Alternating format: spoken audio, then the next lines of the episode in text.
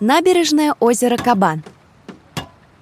Первые постройки вдоль Кабана появились еще в XVI веке, а в середине XVIII старо-татарскую слободу застроили полностью.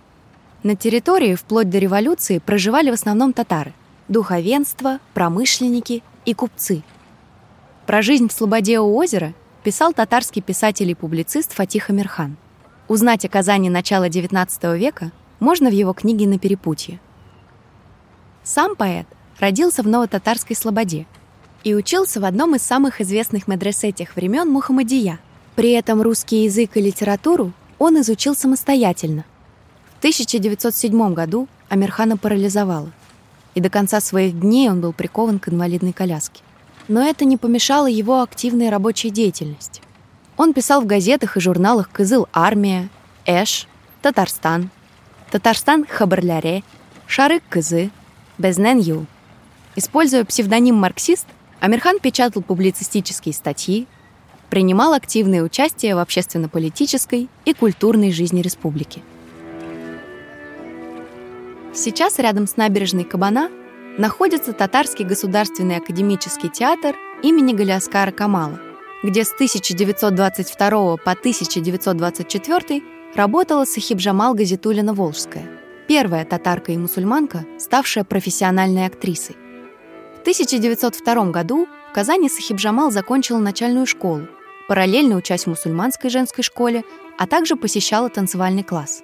Своей деятельностью она оказала большое влияние на эмансипацию мусульманских женщин, а также была одной из первых татарских феминисток.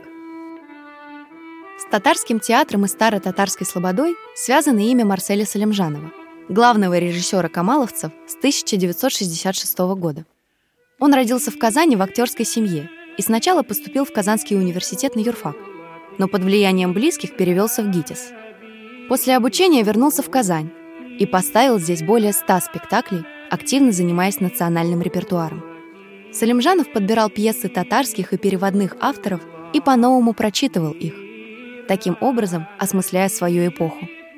Режиссер руководил театром 36 лет, став практически родным для сотрудников, которые между собой называли его «Бабай».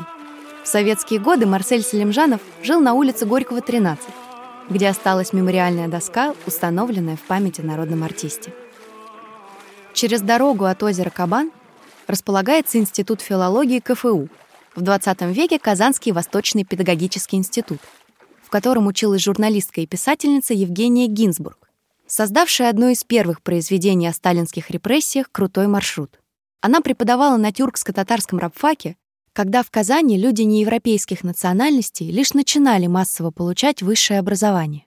Спустя много лет она оставила воспоминания. Книгу «Так начиналось. Записки учительницы». Никогда еще стены старого университета, уже вступившего во второе столетие своего существования, не видели ничего подобного — по-радостному неожиданно, небывало нового замелькали в строгом актовом зале яркие пятна полосатых шелковых халатов.